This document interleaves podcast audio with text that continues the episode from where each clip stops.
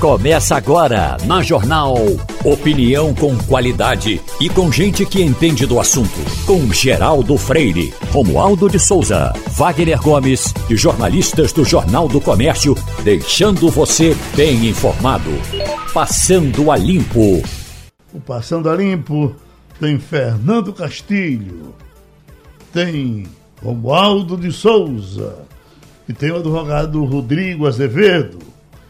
Ô Romualdo, uma notícia que nós divulgamos aqui na primeira página que me deixou meio desnorteado. É que a Comissão de Constituição e Justiça da Câmara votou e aprovou o salário dos enfermeiros e que agora eh, manda esse, esse material para a comissão especial e eu aqui pensando, isso não já foi aprovado em todas as instâncias e agora não dependia, não dependia somente da sanção do presidente da República ou ainda está rolando eh, eh, em nível congressual?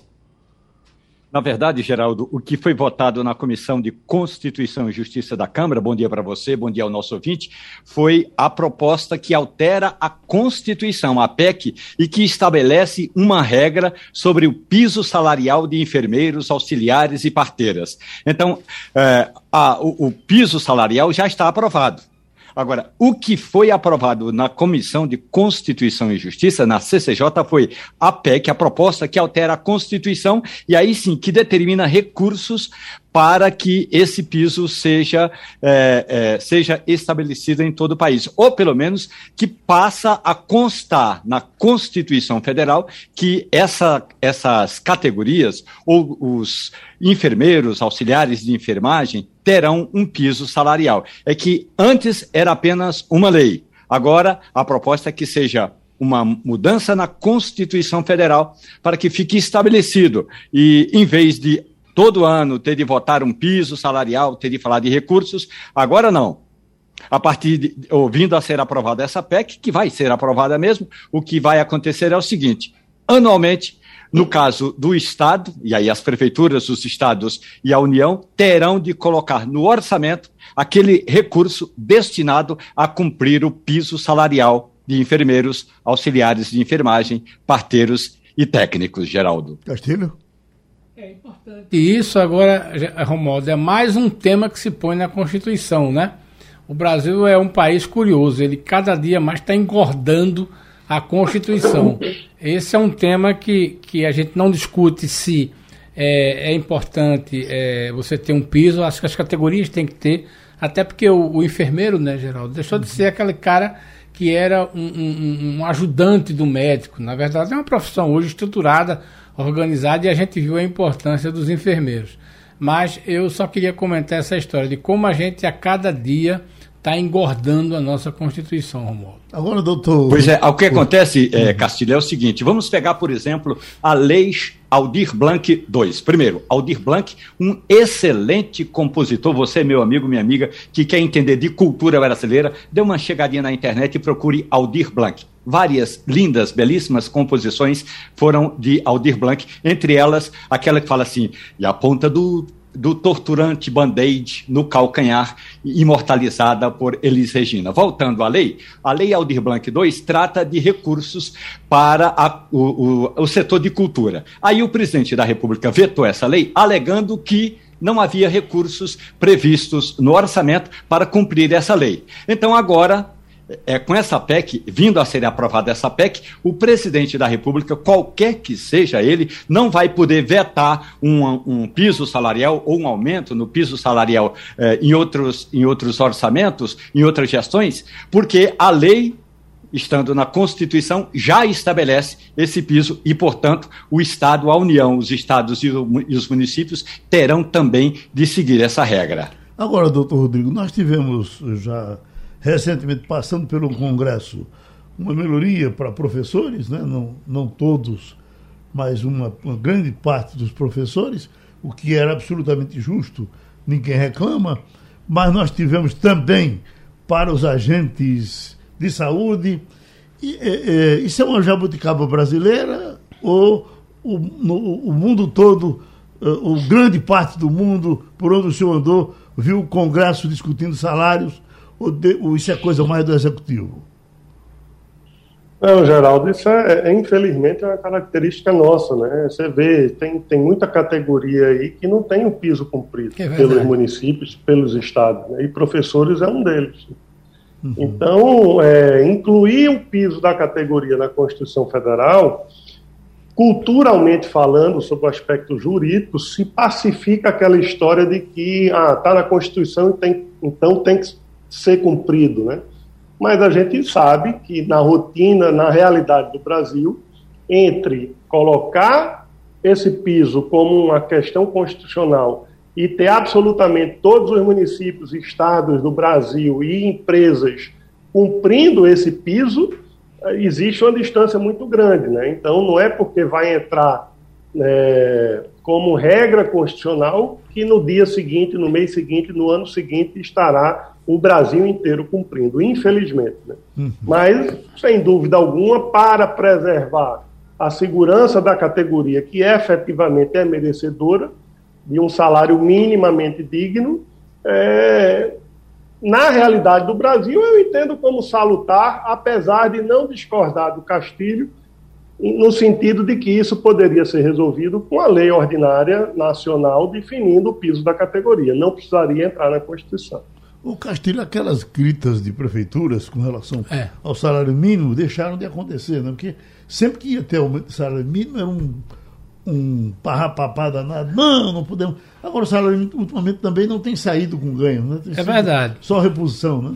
Mas é possível a gente também não esquecer que é o seguinte: dois anos sem dar reajuste de salário ajudou muito aos cofres da prefeitura minimamente organizados. Uhum. Por exemplo, por que, que os estados, e essa é uma briga muito do presidente Bolsonaro, que curiosamente assinou uma lei, Geraldo, em que dizia assim: você não pode fazer correção salarial por dois anos. Uhum. Os estados acharam isso a melhor coisa do mundo, as prefeituras nem pensar. Imagina você não ter pressão do sindicato durante dois anos. Tudo bem que, que aconteceu? Durante dois anos eles não deram reajuste e o caixa foi melhorando, mesmo com a crise depois de, de 20. Os estados hoje têm uma capacidade financeira muito melhor do que a União. Por uma dessas é, coisas que a gente não entende, Paulo Guedes não previu um real de reajuste para 2022. Os estados que não tinham pago o reajuste de 20 e 21 estavam com caixa, estão todo mundo pagando. Então as prefeituras estão repondo isso aí. É por isso que as prefeituras não estão reclamando muito, porque elas passaram dois anos sem dar reajuste, as receitas foram subindo e elas têm uma pequena folga. O que é que elas estão preocupadas? E aí, com uma certa razão, é que quando você subiu o Fundeb, o dinheiro não dava para pagar todo mundo como fazia, eles reclamaram. No caso do enfermeiro é mais sério. Então, prefeituras pequenas e médias que têm muito, que estão melhorando a sua qualidade de saúde, vão ter essa despesa a mais. Mas a gente tem que reconhecer aquele ato de Bolsonaro lá atrás, no, na, na, no coronavírus, quando né, passou dois anos sem dar reajuste, ajudou a muita gente. E Bolsonaro hoje sofre uma coisa meio estranha, porque é o seguinte, ó, eu ajudei, os estados estão com dinheiro e a União não tem dinheiro. Agora a culpa é do Paulo Guedes, que não previu esse reajuste. Paulo Guedes acha que o servidor não ia precisar de reajuste e não vai ter, né? Ele não vai ter de novo. Vamos chamar o doutor Rodrigo Azevedo para retornar um pouco ao seu tempo de advogado de família Está ali, criança de 11 anos afastada da família. Justiça investiga conduta de juíza que negou aborto à menina estuprada. Uh, qual a explicação que essa juíza poderia dar para isso, doutor Rodrigo? Tem punição para ela? Punição não, porque o juiz, ele, o magistrado, a magistrada, ele é, é independente no seu julgamento, né, na sua convicção e na sua decisão. Então, não existe um padrão para o magistrado seguir no tocante à decisão. Desde que ele fundamente a decisão, ele é livre para tomar a decisão que ele entender justa em cada caso isolado. Agora, é, uma menina de 11 anos estuprada não ter o aborto autorizado, isso é uma estupidez, com a licença da palavra, porque toda a legislação permite. Né? Então, é, não há absolutamente nenhum ilícito em realizar um estupro, desculpe, perdão, em realizar um aborto de uma, em razão de uma gravidez decorrente de um estupro, seja para um adulto, né, principalmente, então, para uma criança de 11 anos. Isso é, é algo impensado. Oi, Romualdo. É, a juíza Joana Ribeiro Zimmer, ela escreveu, um, é, ela tem um argumento é, que me, des, me desculpe os operadores do direito, um argumento fundamentalista. Ela diz o seguinte: diferente de proteger a filha, portanto, a, a criança estuprada, retoma a juíza, iria submetê-la a um homicídio. Ora, a doutora Joana Ribeiro Zimmer me faz lembrar um grupo de políticos de Pernambuco que certa vez invadiu um hospital onde uma criança deveria passar por um procedimento semelhante.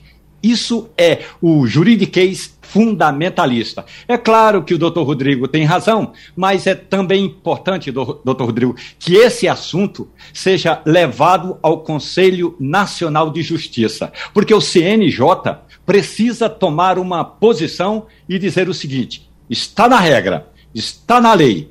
E aí a juíza pode até, e quando ela faz esse procedimento de retardar a operação, retardar eh, o aborto, ela, de certa forma, está é, esticando o prazo e a gente sabe que depois de um certo tempo ou de um determinado tempo é mais difícil proceder ao aborto. Pois é, Romualdo, só complementando, mas o grande problema aí são dois, né? Primeiro, o tempo para isso se resolver. Segundo, essa sua sugestão, ela não há, desculpe mas discordar, mas ela não é necessária, porque já é um, um, um excludente de ilicitude ao médico, por exemplo, que recebe a criança grávida em razão de um estupro comprovado, ele não precisa de autorização judicial nenhuma para realizar a, a, o, o, o, ato, né? Então, isso é uma decisão que cabe exclusivamente, no caso, à mãe, ao pai e à criança. Né? Não precisa ir para as vias judiciárias para decidir se um estupro que causou uma, gravida, uma gravidez, essa gravidez pode ser interrompida ou não. Não é matéria de judiciário. Evidentemente que o judiciário está aberto para receber toda e qualquer demanda. Mas já há previsão legal de que isso é um excludente de ilicitude. Se já há previsão legal, eu não preciso que o STJ ou o Conselho Nacional de Justiça, ou quem quer que seja, decida se cabe ou não cabe realizar o aborto. O médico, acredito que não faça por receio, por medo, por, enfim, convicções pessoais, ok. Mas a previsão legal da possibilidade de realização do ato, ela já está lá. Não há necessidade de nenhum pronunciamento judicial. O médico pode recusar, doutor Rodrigo? Chega um... Então, o médico, uhum. o médico também é livre para praticar a sua atividade profissional de, de forma absoluta, é, absolutamente autônoma e independente. Ele uhum. vai olhar o caso e vai, com convicções pessoais, profissionais, etc., ele vai ali é, decidir. Né? Lembrando que uma criança que está grávida, ela não está correndo risco de vida. Então, o médico não teria que praticar o aborto para salvar a vida da criança. A princípio, não. Né? Então, o médico que entender não está seguro da realização do ato, seja sob o ponto de vista da saúde da criança, seja sob o ponto de vista da natureza legal, da licitude do ato que ele venha realizar, né, ele pode sim dizer que não vai realizar por esta ou aquela convicção. E aí caberia ao pode ser que tenha sido o caso, caberia ao pai ou à mãe ir ao judiciário para tentar obrigar uma instituição de saúde, um hospital, uma, um, enfim, talvez um hospital público, etc., a realizar o procedimento. Uhum. Mas o que eu estou querendo destacar aqui é, se o médico quiser praticar o ato, realizar o procedimento, é. ele está sim já legalmente autorizado a fazê-lo. Ele não precisa de uma ordem judicial para isso, desde uhum. que, evidentemente, esteja ali demonstrado que aquilo realmente foi fruto de um estupro. Castilho, tivemos inclusive há algum tempo, e já discutimos até aqui no Passando a Limpo, um caso de uma menina foi. do Espírito Santo. Foi, que veio para Pernambuco. também com os é anos. É o que o doutor Rodrigo estava falando. Né, que esteve aqui é. na maternidade da Encruzilhada. Né? É. O que nós estamos falando aí é só uma coisa. Veja a que ponto é, nós estamos discutindo isso no século XXI nós estamos falando de uma criança de 11 anos. Aí a gente olha ao redor e vê os filhos, os filhos de nossos amigos, os nossos filhos. Uma criança com 11 anos ser estuprada, engravidar, né? e aí você ficar discutindo ou não se é necessário fazer um aborto, na minha concepção parece uma coisa tão, tão ilógica, né? porque veja bem, vamos imaginar que se leve adiante uma gravidez, uma criança com 11 anos, formação física dela não está nem completada ainda, essa criança de 11 anos talvez não tenha nem tido percepção do que foi aquele ato de estupro direito, ela não está muito é, formada psicologicamente. E quando você diz assim, não, não pode fazer o aborto, né? e você nasce, veja com quem você está condenando é, ao longo da vida, não uma pessoa, mas agora duas. Agora, é, é uma coisa, eu sinceramente, é como se diz, uhum. que me perdoem, mas eu não consigo entender. Esse é um assunto que não precisa estar tá mais discutindo, né? Na minha cabeça isso estava resolvido. Agora vem sempre à minha cabeça, nesses casos, uma, eh, uma realidade de mais de, de 30 anos, quase 40 é. anos passados, das ruas do Recife. Pronto. A professora Vilma Guimarães, que trabalhava com crianças de rua, dizia, Geraldo, o que, é que você está espantado com isso? A gente vive sofrendo isso aqui, vendo acontecer. Mas a, a iniciação sexual média das meninas de rua é nove anos é de idade. E isso há 40 anos. Hum, é. Meu Deus hoje do também. É isso mesmo, né? O Mas é aquela história, é o choque, né? Mas, Romualdo, o dia hoje em Brasília, o que é que mais tem na sua mesa? O que é que mais lhe preocupa? E a sua trabalheira vai ser ainda em cima de Petrobras? Assunto desta semana, até porque vão ficar sempre nos debates, porque Câmara e Senado esta semana vai ser, vão ter uma semana, digamos, meia boca, só para pegar uma linguagem popular. E por que uma semana meia boca? Porque a bancada nordestina, deputados e senadores, vão estar muito mais preocupados com as festas juninas. Então, votações importantes mesmo, só na próxima semana, ou, como disse o presidente do Congresso Nacional, numa semana de esforço concentrado. O que quer o presidente da Câmara dos Deputados? Que ontem à noite jantou, aliás, ele jantou pela segunda vez. Veja como é que os políticos comem, Geraldo. Primeiro, o presidente da Câmara dos Deputados, Arthur Lira, jantou com os líderes dos partidos. Daí a pouco chegou a Brasília o presidente do Congresso Nacional. Como eles são vizinhos, parede e meia, aí o presidente do Senado foi à casa do presidente da Câmara e comeram de novo. Nessa segunda rodada de comida, eles decidiram o seguinte: é importante agora começar a discutir o que o presidente da Câmara chama de sobre é, é, é, de taxação dos juros da, é, dos lucros da Petrobras, melhor dizendo. Para que essa taxação elevada? Para que o recurso para que a União tenha mais recursos para investir em programas sociais e até em subsídios dos combustíveis para motoristas de táxi, aplicativos, eh, motoristas eh, de caminhão. Ou seja, o presidente da Câmara agora comprou essa briga e já que ele conseguiu a renúncia do presidente da Petrobras, agora ele quer discutir com os líderes partidários essa proposta, um projeto que trate de elevar a taxação sobre o lucro eh, da Petrobras, não apenas da Petrobras, de todas as estatais que derem lucro, Geraldo. O Castilho, a, é, a, é, a, gente vem sempre em, eh, tratando das nossas coisas em cima da emoção violenta. É Quando nós estivemos discutindo a Constituição de 88, o pessoal fala que o, o, o, se pensou muito em direitos e pouco em deveres. Quando nós chegamos agora para a Petrobras, essas amarrações todas feitas no governo de Michel Temer, que a Petrobras vinha de uma roubalheira estúpida do governo do PT, é verdade, é verdade e que foi tudo amarradinho para eh, eh, tinha que se botar alguém com competência, com conhecimento de causa, e isso está dando o maior problema, né? Pois e é. Bolsonaro está chateado porque não pode chegar lá e, e meter é. o pé na porta. Vão encontrar um jeito de que possa meter. Pois é. Só uma informação. Em 88, o professor Delfinete disse o seguinte: nós aprovamos uma Constituição que pensamos na despesa e não demos do devido valor à receita.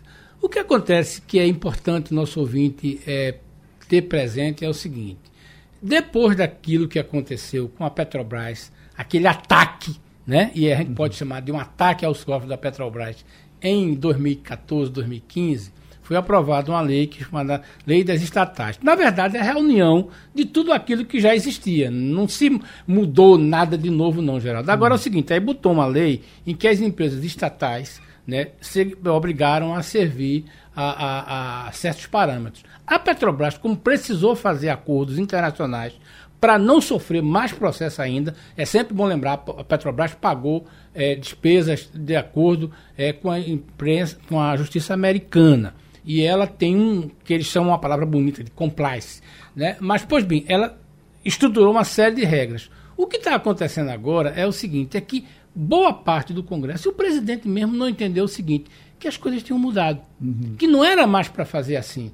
Então, veja bem, enquanto em 2020, quando o petróleo estava baixo, ninguém falava de Petrobras, estava falando de outra coisa. Como subiu agora, está todo mundo falando disso. Felizmente, a Petrobras tem isso aí.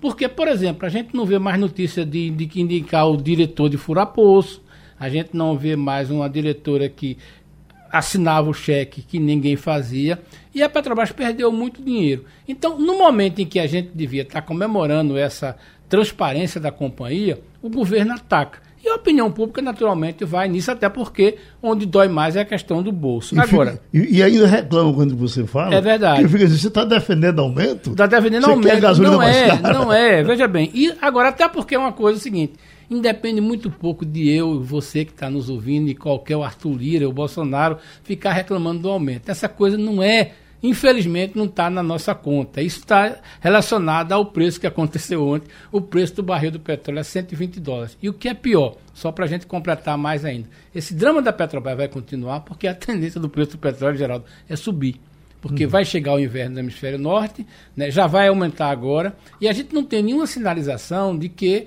o preço do petróleo vai baixar de 120 dólares. Uhum. Então, a Petrobras vai continuar ganhando muito dinheiro, os estados vão, vão agora perder muito dinheiro, e a gente vai ficar nesse debate. E aí aquela história, todo esse esforço todinho vai continuar do mesmo jeito. Agora, é uma coisa a gente tem que observar, eu concordo com o Romualdo. Arthur Lira se comporta de fato como o primeiro-ministro, inclusive primeiro-ministro das Finanças. O sujeito liga para o presidente da Petrobras, dá uma bronca nele, o cara pede demissão, o cara diz, vou fazer isso, aquilo, outro, e o presidente, que é o, o, o controlador, não diz nada, ou pelo menos diz muito pouco. Então, de fato, a gente está vivendo, eu não sei como é o nome, Romualdo, é um, um, um, um parlamentarismo, um presidente. Agora, veja bem, hoje, a maior autoridade brasileira não é Jair Bolsonaro. A maior autoridade hoje é Arthur Lira, que diz assim: vou fazer isso e, e, e, pode até fazer agora. Só tem um detalhe: tudo isso que ele está falando aí não vai chegar até 2 de outubro, não. Então é o juiz Sperniani que não vai chegar na, na bomba e nem no dia 2 de outubro. Romualdo. Oi? O, o, o semipresidencialismo vivido no Brasil hoje é porque o presidente da República não sabe o que está fazendo, ou seja, ele não tem, não é controle do ponto de vista de, eh, de de assumir o comando, é o controle da informação. Então, como ele recebe diferentes informações, inclusive informações do grupo chamado Centrão, ele bastaria olhar. No passado, eh, o Centrão comandou ou ajudou a comandar o país nos governos de Fernando Henrique, de Lula, de Dilma, e esse mesmo centrão sobreviveu a todos os governos. Portanto, Jair Bolsonaro está sendo engolido pelo centrão comandado hoje pelo presidente da Câmara, Arthur Lira. E aí, quando Arthur Lira diz é importante, é fundamental que a gente mexa no lucro da Petrobras, todo mundo bate palmas. Mas o que ocorre hoje é o seguinte: tem lá na Câmara dos Deputados uma proposta que trata da destinação de recursos, inclusive do pré-sal e dos royalties do petróleo, para formar esse chamado colchão, para que a gente tenha recursos para dar uma arrefecida nessa diferença de preços ou nesse, nesses preços eh, que sobem eh, de uma hora para outra. Esse projeto não foi aprovado. Geraldo, tem uma outra questão. Brasília está cercado por, pelo distrito, eh, por Minas Gerais e pelo estado de Goiás. No último fim de semana, eu estava vindo de Goiás e na divisa entre Goiás e o Distrito Federal formaram-se filas quilométricas de motoristas abastecendo o carro nas rodovias em postos de Goiás, porque há uma diferença do preço do combustível em Goiás e no Distrito Federal em função do ICMS. Portanto, quando chegar essa nova regra do ICMS é, aí no teto de 17 centavos, a gente pode ter uma redução nessa diferença de preço, mas a diferença de preço vai ser significativamente menor do que o barulho que foi feito. Uhum. Agora, eh, Castilho, nós estamos com inflação descontrolada em todo canto. Os aluguéis estão disparados, o preço do cimento está disparado. Aí quando você eh, se justifica o preço do tomate, o preço do abacaxi que vem de caminhão, mas coisas que estão plantadas assim, em algum lugar, elas a, a, a, essa altura não teria que ter um programa mais, mais consistente de combate teria. à inflação, além de ser somente a Petrobras? Veja bem, esse é o, é o que se esperaria do governo. Mas veja bem, alguém se lembra, isso o nosso ouvinte pode fazer um exercício, de alguma atitude nessa direção do ministro Paulo Guedes? Uhum. Veja bem, numa situação de crise, né, é natural que a gente tenha o seguinte: a pessoa mais importante é o ministro da Fazenda, no caso o ministro da Economia, que já teve mais poderes. Mas veja bem, mas o Paulo Guedes hoje se limita a fazer palestra. Né? Se você olhar direitinho, outro dia eu me dei o trabalho de ver o que é que está fazendo o Ministério da Economia. No embate no Congresso, ele perdeu todas. Mas, no caso dele, ele fica sem ação. Né? Hoje, na verdade, Geraldo, só tem uma instituição que está tentando combater a inflação, que seria o Banco Central, via através do aumento de juros. Uhum. Agora, veja bem, a inflação já está disseminada, já está no seu conto. Então, se a gente não tiver ainda uma atitude de que, primeiro, algum sinal de que a questão do petróleo vai baixar e que a gente não tem, e uma atitude firme do dinheiro de gastar, de gastar menos, né? A gente não vai ter uma perspectiva de inflação. A gente está tendo um outro caminho. A gente está tendo situações, por exemplo, ideias, diz assim, vamos pagar o 14 celeiro ao, ao, INSS. O problema é que o, o, governo Bolsonaro optou por aquela história da geral. Uhum. Ele distribui dinheiro, por exemplo. Será que é importante mesmo essa briga todinha do ICMS que vai, não vai é, prejudicar não vai beneficiar somente o cara de aplicativo. Vai beneficiar o cara que tem um carro a diesel, um cara que está 200 mil reais, essa coisa tudinho. Então, a gente podia ter políticas muito mais eficientes, dizer assim, nós, Geraldo, o que a gente não falta é pobre. Uhum. E a gente sabe onde é que os pobres estão. Tá. Então, por exemplo, se você olhar o Bolsa Família, ali já tem um grande número de pobres. Se você olhar o CAD único, que o Bolsa Família está no meio, a gente tem um número de pobres. Se a gente pegasse esse CPF aí, botasse dinheiro na veia desse pessoal, a gente talvez não precisasse gastar tanto com isso, mas o governo opta pelo geral. É bom para a classe média que apoia Bolsonaro, ou pelo menos o grupo de Bolsonaro, uma parte da classe média que apoia Bolsonaro, não pagar menos combustível. Agora, isso não atinge todo mundo. Veja bem, uma medida que era importantíssima, a questão do gás. A sensação que a gente tem é que o governo não conhece as pessoas que não estão, o que é não ter gás de cozinha para cozinhar. As pessoas já não tinham dinheiro, mas também não têm o gás. Veja bem, se você tivesse um programa dizer assim, quem tem Bolsa Família recebe um botijão de gás, era mais barato e você atingia muito mais gente. O problema é aquela história, como você disse, a inflação se disseminou e a gente procura onde é que está uma ação política do governo para baixar a inflação. Não tem. Uhum. Hoje você só tem uma ação, que é do Banco Central tentando subir a taxa de juros que a gente não sabe. E outra coisa, como vou repetir aqui, falar em querer combater preço de combustível com petróleo a 120 dólares o barril é enxugar gelo. E a gente vai continuar enxugando gelo. O professor Luciano Jatobá uh, assumiu um, um compromisso com a gente de nos informar alguma coisa sobre o inverno que está começando hoje. Na, na, já falei até com o senhor uma vez aqui, mas hoje que estamos com o exemplo aí na cara. Estava chovendo quando você chegou, Castilho? Não, não, mas choveu ontem, né? O, exato, ontem não era inverno e estava chovendo. Hoje é inverno e não está chovendo. Inverno e chuva não são uh, uh, companheiros, uh, doutor Luciano de Atobá? Aqui na Zona da Mata são companheiros, sim. Sim? Agora, no resto do Brasil, não. Brasil Central, durante o inverno, que começa hoje, 21 de junho, o Brasil Central começa a ficar seco. É a época, por exemplo, que Romualdo deve sofrer muito, porque a umidade relativa lá em Brasília cai consideravelmente, no sertão pernambucano, etc. Agora, na zona da mata, agora é que começa o período mais intensamente chuvoso. Uhum. É isso que, que acontece, Geraldo. Agora, antes, se você me permite, é coisa muito rápida, eu quero dizer-lhe e aos seus milhares de ouvintes que essa noite eu tive uma satisfação muito grande em começar a ler o seu livro, O que eu disse e o que me disseram. Uhum. Fiquei emocionado nos três primeiros capítulos, viu, Geraldo? Certo. Fiquei muito emocionado. Mas é isso aí. Parabéns. E, e vá em frente, que depois, lá para frente, o senhor vai aprender um bocado de sacanagem. Ah, muito bom. Romualdo de Souza. Professor Lucivânio Jatobá, muito bom dia para o senhor. Professor, o poeta e imortal Antônio Cícero, que vem a ser irmão da cantora Marina Silva, escreveu para Adriana Calcanhoto a música o, Inverno. E aí ele diz o seguinte: no Leblon, que é uma zona sul do Rio de Janeiro, no Leblon, o inverno é quase glacial. Aqui no Centro-Oeste é quase glacial, porque a essa hora são 9 horas e 38 minutos, a umidade relativa do ar já está em 12% e tende a cair, e o frio está na casa dos 7 graus Celsius, professor. Ou seja, o que, qual é a diferença eh, do centro-oeste, por exemplo, para a zona da mata onde o senhor está agora, professor?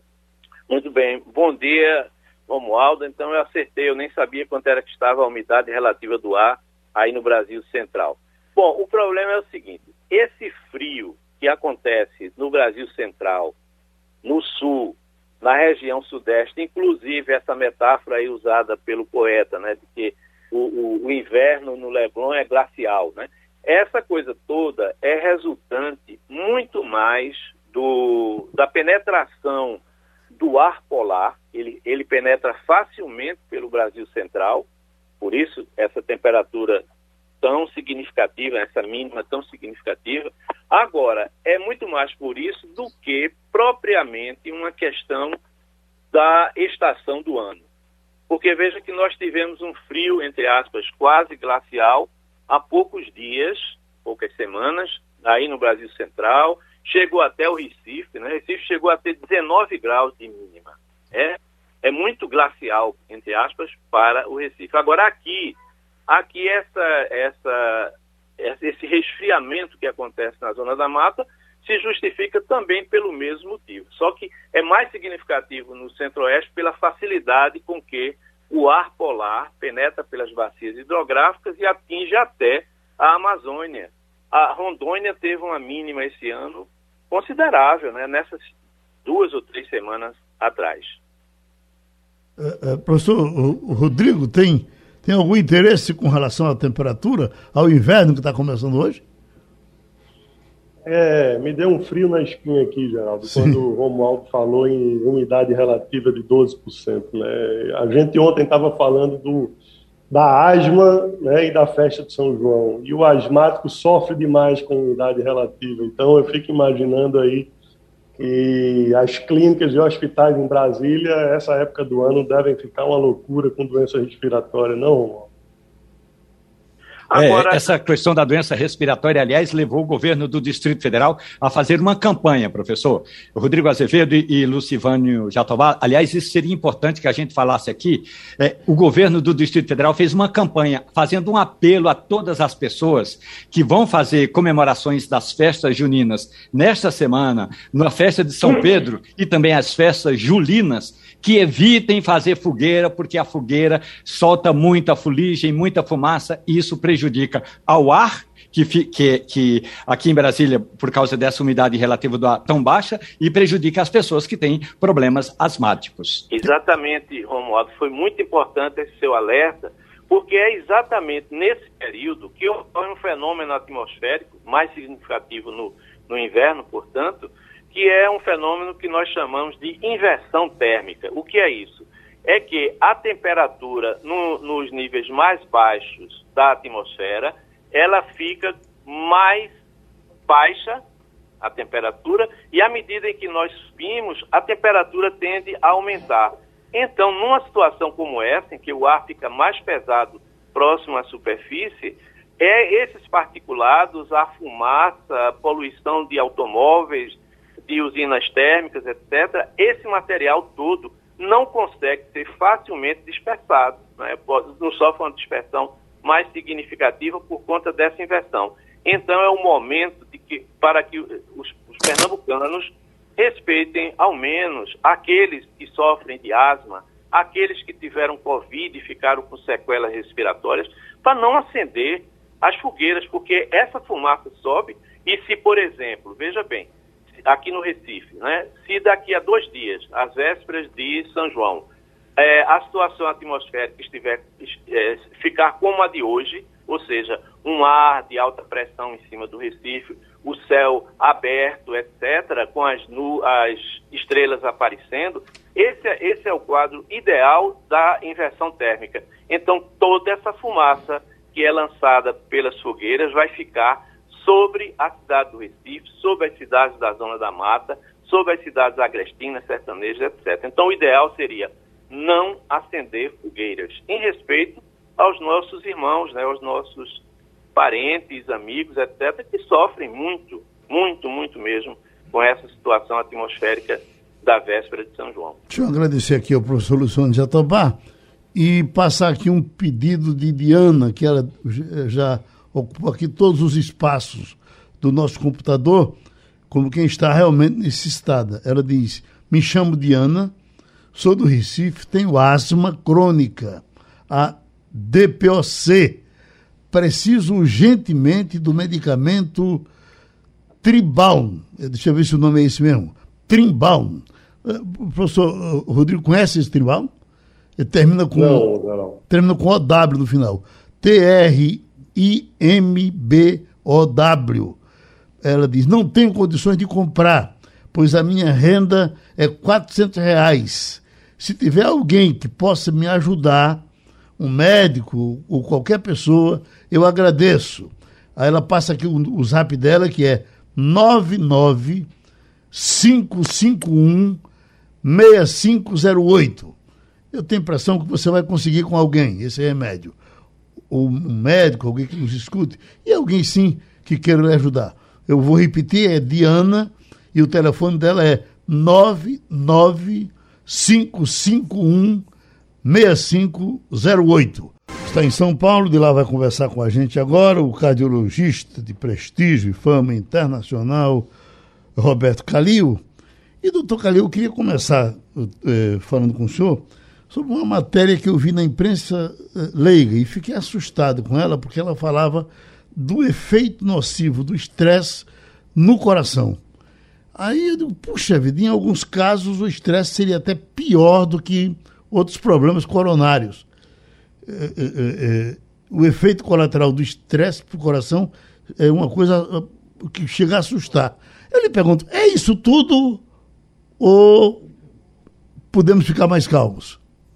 Não, bom dia a todos primeiro, é, muito obrigado por estar aqui. Então, o estresse é ruim, quer dizer, porque o importante para a prevenção de doenças, e principalmente as doenças chamadas cardiovasculares, que é o infarto e o acidente vascular cerebral, que é o derrame cerebral, tem alguns fatores importantes, como fazer exercício, é, é, uma alimentação saudável, e, obviamente, o estresse é um ponto de aumento de risco, né? Então, não tem dúvida nenhuma que a, esse dia a dia nosso, que nós não comemos direito, não dormimos direito, não, não nos alimentamos direito, é um dos fatores de risco, sim, obviamente, para doenças, dentre elas o infarto. Então vamos com Romualdo, está mais perto. Romualdo, Brasília. Doutor, doutor Roberto Calil Filho, muito bom dia para o senhor. Uso de máscara em ambientes fechados, como, por exemplo, doutor Roberto Calil no Congresso Nacional, onde a circulação de ar em função do projeto de Oscar Niemeyer, é infinitamente menor do que a circulação de pessoas. O senhor continua, o senhor acha que a gente abandonou nesses ambientes fechados a máscara antes do tempo, doutor? Não, aí veja bem, isso são estudos feitos e, e, e as, as, autoridades sanitárias têm a capacidade de rastrear onde o vírus está mais, mais intenso, onde não está. Então foi liberada, obviamente, é, com todas as regras, a, a, a, não utilização da máscara, né? Agora, nos hospitais, por exemplo, a gente continua usando as máscaras, né, é, obrigatoriamente, nas unidades de saúde. Agora, sua pergunta é, é muito relativa. Quer dizer, as pessoas têm que é, ver se está havendo contaminação, o aumento da contaminação, por exemplo, em qualquer ambiente, com a não utilização, com a não utilização de máscara. Quer dizer, as coisas agora são flexíveis. Eu acredito que daqui para frente, se tiver algum ambiente, como o Congresso Nacional, aumentando o número de contaminação, provavelmente vai ser instituído o, o uso de máscara. Eu vejo assim, nesse atual momento, em que nós estamos ainda nessa pandemia com essa variante da Omicron, por exemplo, né? Então vai ter que ser usado bom senso aí. Doutor Fernando Castilho. Doutor Calil, bom dia. É, me chama a atenção o noticiário, e o senhor tem falado sobre isso, é, o que algum, alguns jornais chamam de Covid longa. Né? E eu confesso como é, me preocupa muito, porque, embora não tenha tido Covid, me assusta a ideia de ter uma Covid longa. É, essa é o que a gente chama, o que a medicina chama de uma convivência dura com a Covid é um percentual significativo, pessoas com comorbidades, pessoas mais antigas. Como é que a gente pode se proteger, né? ou se tem alguma forma de se proteger do que a medicina está chamando de uma Covid longa? Bom, Covid longa, ou longa Covid é uma realidade. Você acreditava que o vírus era uma, uma, uma doença aguda e que você, com maior ou menor, menor gravidade, se curava e pronto. Mas não é assim tem consequências mais tardias, sim, em todo o organismo, inclusive no sistema cardiovascular. Então, você tem estudos recentes, uma revista, uma das mais uh, renomadas do mundo, a Nature, que saiu publicado agora em fevereiro, o segmento de 12 meses de pacientes pós-Covid. Então, com uma certa incidência de acidente vascular cerebral em 12 meses após a doença, infarto, arritmia cardíaca, tromboses, embolia de pulmão, insuficiência cardíaca, teve várias doenças do sistema cardiovascular mais tardiamente, que é o que se chama de Covid longo. Então, qual é a mensagem? A Covid não é simplesmente uma doença aguda, ela continua com as consequências. Então, uma avaliação clínica constante se faz necessário, sim. Doutor Calil, na hora de morrer, quem morre primeiro, meu coração ou meu cérebro? Não, é, quem morre primeiro depende, né? Porque você, uhum. você, por exemplo, vai ter uma parada cardíaca, seu coração para, vamos Sim. supor, né? Uhum. Então, o termo que você usou, o coração morre. Obviamente, o cérebro aguenta é, sem oxigenação alguns minutos. Uhum. Então, vamos supor, o que acontece? Você para o coração, o cérebro começa a sofrer nos próximos minutos. Então, se você tiver uma parada cardíaca, primeiro é o coração para, depois o cérebro ah, vai ter a morte do coração, depois a morte cerebral. Uhum. Eu já vi uma pessoa com morte cerebral, pelo menos assim que estavam me dizendo, e, e, e, o, e, o, coração dela parecia bater. É assim? Como é que é? Desculpa. Ela com morte, uma pessoa com morte cerebral, o coração bate? Sim, sim, ué, sim. Porque, uhum. inclusive, essas pessoas, elas, elas uh, dependendo do caso, elas podem doar os órgãos. O que que acontece? O cérebro, você tem uma morte cerebral, por qualquer tragédia, acidente ou qualquer ou qualquer situação que pode levar. Os órgãos, o coração continua batendo e os órgãos funcionam. Uhum. Então, por isso que essas pessoas, normalmente, elas são candidatos à doação de órgãos. Uhum. Né? E já aproveitando aqui, é extremamente importante a população se conscientizar que tem que doar órgão sim. Né? Tem filas para todos os tipos de órgão. Então, uma pessoa em morte cerebral, uh, se ela é saudável, após um acidente, uma tragédia, por exemplo, ela vai salvar várias vidas. Né? Então é importante as pessoas, pela legislação brasileira, inclusive, o que é importante? Você externar para sua família: olha, se acontecer qualquer catástrofe, eu quero doar órgãos. Então, a família, na hora, naquele momento de sofrimento, que decide se uh, vai se, ser doado os órgãos ou não. Mas sua pergunta: a morte cerebral, sim, os órgãos continuam funcionando e esse tipo de paciente é o paciente candidato a doar os órgãos. Doutor Calil, é, eu tenho uma pergunta só para o que é que nos espera daqui para frente. É, o senhor tem falado muito, eu vejo suas entrevistas, é o seguinte: nós precisamos nos acostumar com a ideia de que a Covid é uma, uma, uma, uma doença né, que veio para ficar e que nós devemos nos acostumar com isso. essa é uma realidade do século, da, da, da partir de agora. É, a Covid será uma coisa que fará parte de nossas vidas, independentemente da vacinação, independentemente do que a gente conseguir na medicina, e que a gente vai ter que se acostumar com novas práticas. Essa é uma realidade que, depois de 2020, a gente vai ter que se acostumar. Ou a gente tem alguma esperança de que isso vire uma coisa que seja mais uma doença no rol da, da, da coisa? Essa é uma realidade? Não, não tem dúvida nenhuma que essa doença vai continuar assim como o vírus da gripe. O H1N1 nós temos até hoje, há décadas, não é isso? Então, a Covid com certeza vai ficar entre nós e nós vamos ter que respeitar as campanhas de vacinação, que vai entrar numa rotina provavelmente nos próximos anos, assim como o vírus da gripe. Então, sem dúvida nenhuma, a Covid não vai embora, vai ficar entre nós e nós temos que nos cuidar como? Com a vacinação. A vacinação é a única arma que temos contra esse vírus. Doutor Roberto Calil, receba um abraço bem pernambucano. Muito obrigado e um fim de semana de muita canjica para o senhor, que o seu João está pegando fogo em todo canto, tá certo? Muito obrigado, eu que agradeço. Fabíola Góes, com as notícias dos Estados Unidos. Eu estava acompanhando hoje pela madrugada, Fabíola, e não deu para saber qual é o estado americano, mas uma coisa preocupante com que é o calor, que é o sol quente, um problema danado. Está uh, uh, uh, tá fechado ainda? Deixa eu ver se a gente. É terrível essa situação do, do quadro lá.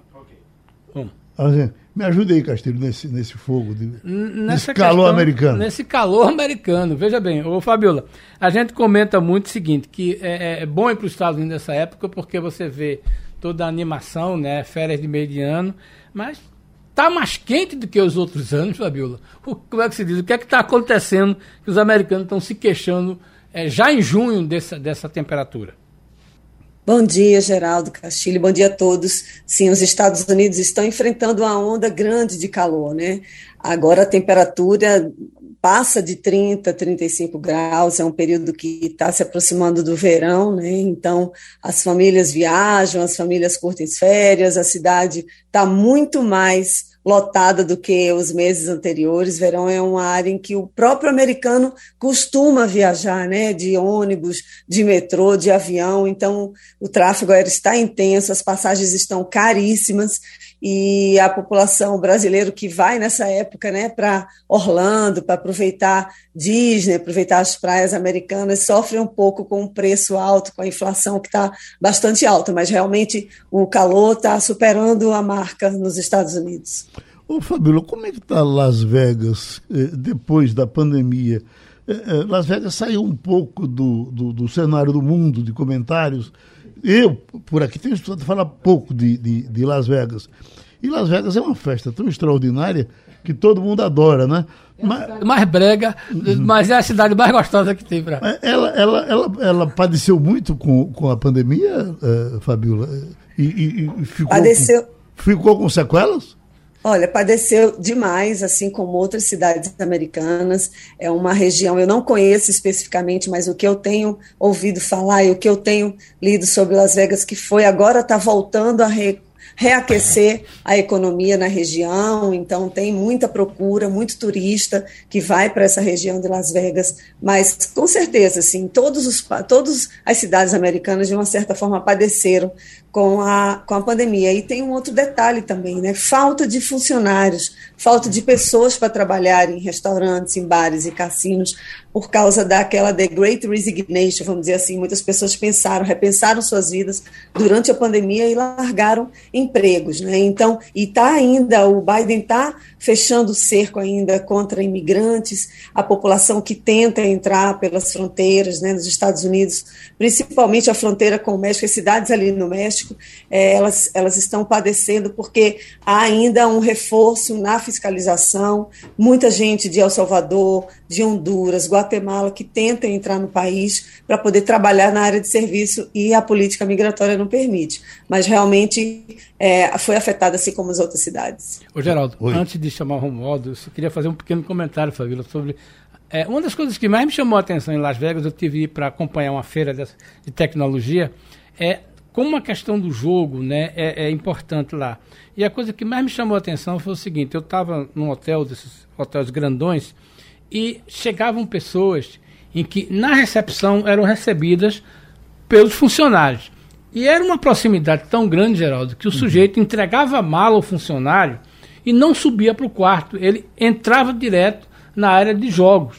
Então, depois o funcionário ia lá e dava o cartão do, do, do, do, do hóspede, né? Mas o sujeito da recepção mesmo, ele se dirigia para a área de jogos. Isso é uma coisa mais impressionante.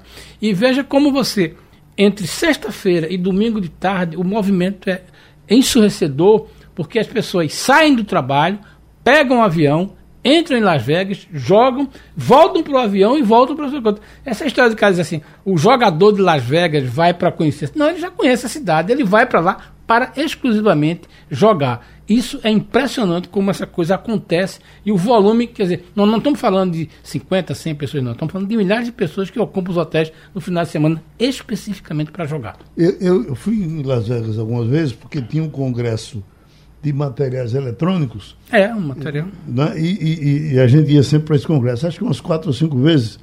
E o que me impressionava é que eu procurava comprar um ingresso para o show de, de Johnny Metz e só tinha ingressos para cinco anos na frente. Cinco anos depois. Aí eu terminei, não comprei para os cinco anos seguintes e, e, e, nunca vi o show de Johnny Metz. E ainda bem não, não saiu notícia ruim com relação a ele. Acho que ele permanece vivo, mas ele deve estar com mais de, de 80 anos, não é, Fabiola? Com certeza. Eu não tenho também muita informação em relação a isso, Geraldo, mas acredito que esteja vivo sim. Uhum. Oi, Romualdo.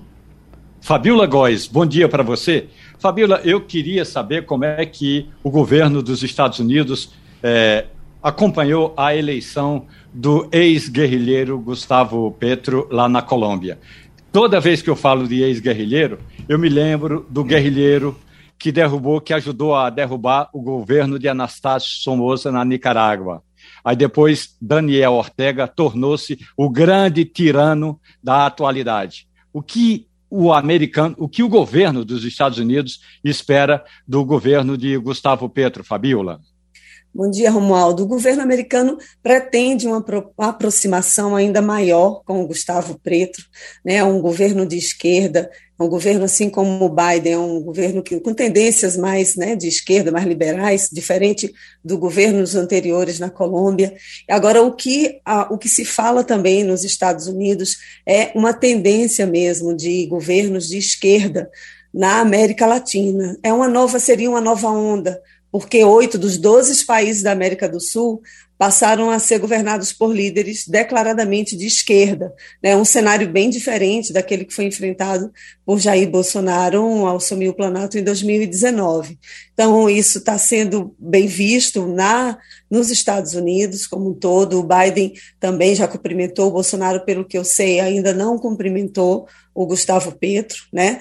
Tem a vice-presidente dele, pela primeira vez na história, é uma mulher negra, a Francia Marx, uma advogada que tem uma origem muito humilde, ela é mãe solo de duas crianças, pagou todo o seu estudo de direito, fazendo diárias, faxinando casas, né, na Colômbia. Então, é um momento em que a esquerda domina ali a Colômbia, vai ter com certeza dificuldades para governar, por causa, é, porque ele vai ter que fazer vários acordos.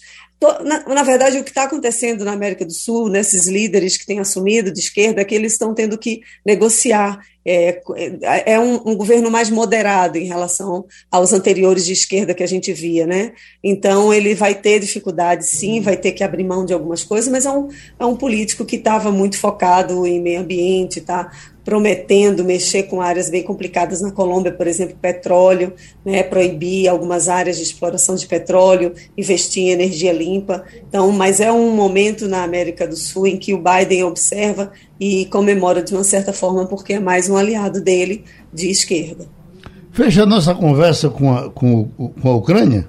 Então, a Ucrânia, o que o Biden está fazendo agora, o Biden ele está meio que recuando um pouco, pelo que eu tenho percebido, viu, Geraldo? O Biden disse que não vai à Ucrânia, ele está indo para uma reunião do G7, né, que é aqueles sete grupos de sete países mais industrializados do mundo, com exceção da China. Ele está indo para uma reunião no sábado, no G7, vai para a Alemanha, e ele disse que não vai passar por Kiev. A mulher dele já foi para lá, o secretário de Estado, o secretário de Defesa americano já estiveram, mas ele falou que não quer atrapalhar, vamos dizer assim, a Ucrânia nesse período. E é um momento em que o presidente da Rússia, o Vladimir Putin, ele está reforçando as forças armadas, inclusive utilizando mísseis muito potentes. É um míssil que tem capaz de carregar 10 ou mais ogivas nucleares. Isso seriam capazes, essas ogivas, esses mísseis, esses mísseis seriam capazes de passar por continentes. Então ele está já ameaçando escalar com essa guerra na Ucrânia, já está tá, reforçou né, a, a operação no leste da Ucrânia, em Donetsk, Donetsk, Donetsk, principalmente no leste da Ucrânia.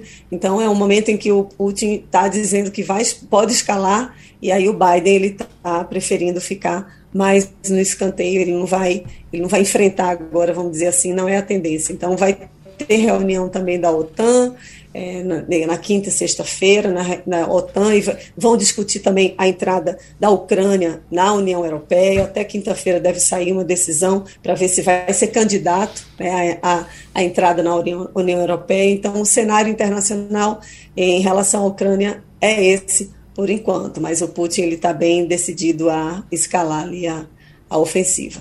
Fabiola Góes, nossa correspondente nos Estados Unidos se encontra com a gente novamente a qualquer momento. E terminou Passando a Limpo. A Rádio Jornal apresentou opinião com qualidade e com gente que entende do assunto. Passando a Limpo.